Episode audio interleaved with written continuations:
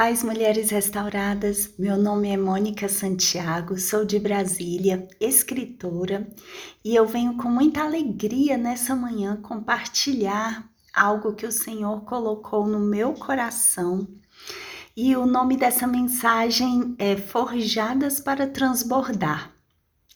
Meditando no tema dessa semana, veio ao meu coração a palavra forjar. E quantas de nós somos forjadas na pressão, não é mesmo? No sentido figurado, não é uma palavra que carrega um bom significado. Diz-se forjar de alguém que está inventando, manipulando a verdade, adulterando algo, criando uma evidência falsa. No seu sentido literal, forjar é fabricar algo na forja, em um modelo, mais utilizado para o trabalho feito com metal, como quem forja uma espada. Assim como a palavra do Senhor nos ensina em Isaías 44, 12, que o ferreiro toma uma ferramenta e trabalha com ela na brasa, modela com arte um ídolo mediante hábeis marteladas, forja-o com o poder do seu próprio braço. Assim também somos forjadas através das nossas lutas e provações, a fim de que seja gerado em nós o caráter aprovado de Cristo, a nossa modelagem perfeita. A verdade é que a forma como reagimos aos desafios da vida revela o caráter da nossa fé.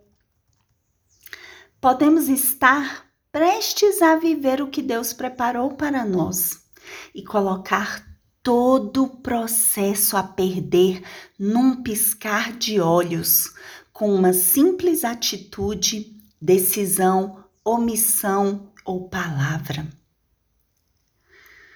Sob pressão, podemos facilmente fazer escolhas enganosas, guiadas pela emoção, pelo que os nossos olhos veem ou nossa mente racionaliza, mas também podemos nos surpreender no processo, nos tornando pessoas melhores apesar das perdas. Na verdade, todas nós queremos uma vida livre das dores do processo. Porém, quem nunca ouviu dizer que tempos de guerra fazem homens e mulheres fortes, homens fortes fazem tempos de paz, tempos de paz fazem homens fracos, mulheres também fracas. E homens e mulheres fracas fazem tempos de guerra. Queremos a vitória sem precisar guerrear. Queremos a conquista sem esforço. E quantas de nós perecemos esperando o cumprimento de uma palavra? Esperando que ela se cumpra por si mesma? Lembre-se que Davi não foi imediatamente coroado após ser escolhido por rei, após ser escolhido por Deus e ungido por Samuel como rei de Israel. Ele precisou guerrear, conquistar a confiança e admiração do povo de vitória em vitória mas ele também enfrentou o medo, a perseguição, a rejeição, enfrentou vales tão profundos que fizeram dele um homem segundo o coração de Deus, conhecido como um verdadeiro adorador.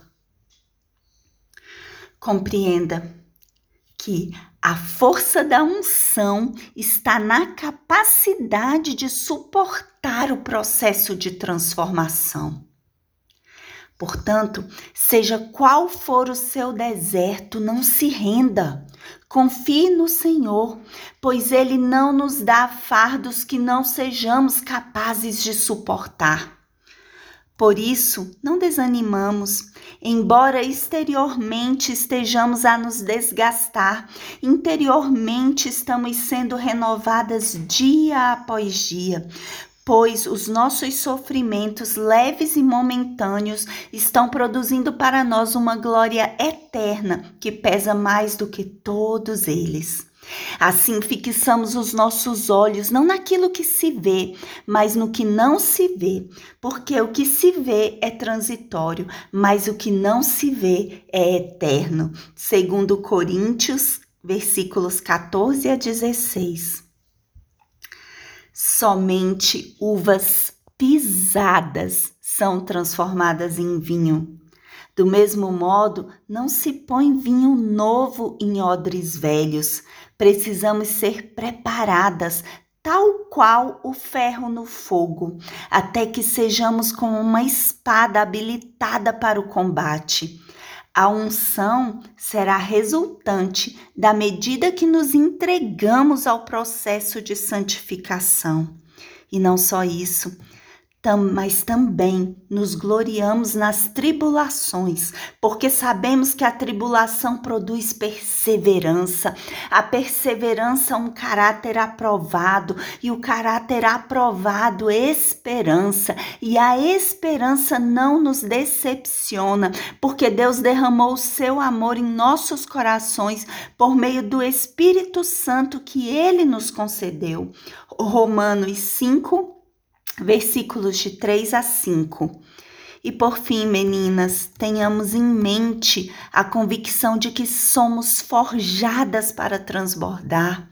Nossas dores estão intimamente conectadas ao propósito do nosso chamado, pois, como escrito em 2 Coríntios, de 1 a 4, é Ele que nos consola em toda a nossa tribulação, para que também possamos consolar os que estiverem em alguma tribulação, com a mesma consolação que nós mesmas somos consoladas por Deus. Amém?